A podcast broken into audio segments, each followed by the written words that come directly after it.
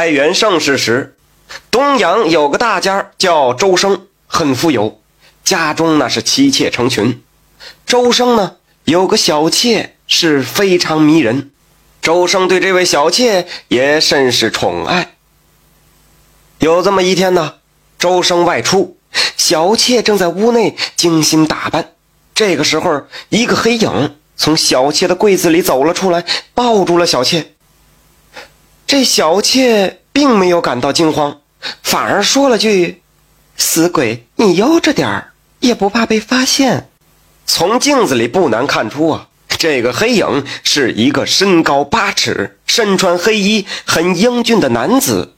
男子回答道：“呵呵，区区一介凡人，还能发现我不成？你家的那个呀，现在正乐滋滋的给你挑选首饰呢。”准备给你一个惊喜，想不到这蠢货对你还挺痴情的。小妾回答道：“还不是得益于您的功劳啊！每天都提前告诉我吉凶，给我出主意，我能有今天，还全是你的功劳呢。”说完，两个人就哈哈大笑起来，就做起了比较快乐的事情。过了片刻，周生回来了。小妾呢，也梳妆打扮好，在门口迎接周生。周生看到小妾在门口迎接他，也甚是欢喜，当即呢就掏出了一对耳坠送给了小妾。小妾虽然早就知道，但还是表现出很惊讶的样子。那周生也是开心极了。周生对这个很了解他的小妾更是喜欢，因为这个小妾总是能明白他的烦心事儿。他哪知道啊？这都是小妾背后那个军师给他算出来的。因为周生对他的专宠，惹得他的正妻们和其他的小妾啊都很嫉妒。有这么一次，周生的嫡子生病了，找了很多名医呀，大夫都摇头说不行了，准备后事吧。周生呢很是心痛，重金是寻找全国名医。都是迟迟未果，眼看周生的嫡子就剩最后一口气了。这个时候，得宠的这位小妾说话了，她说：“家里呢有一位名医，能否让他试试？”周生听罢，就像是得到救命稻草一般。正妻本就对小妾这个极为不满，生怕他使坏把儿子给治死。周生气急败坏地说：“这眼下还有什么更好的办法呢？”意思这这剩最后一口气了，那死马当活马医也好啊。在场的人都是默不作声。得宠的小妾就让他的这位相好吧，啊，打扮成了大夫，来到了周生家。他看了看，最后啊，就写了一道方子。方子怎么写的呢？这方子可真不一般呐，是胡卵用药，胡血饮方可愈。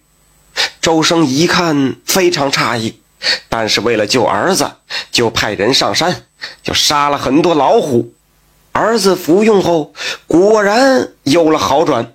被杀的老虎是尸横遍野，这引起了老虎的大为不满。他们发誓要周生血债血偿。这个时候啊，土地公公就出来了。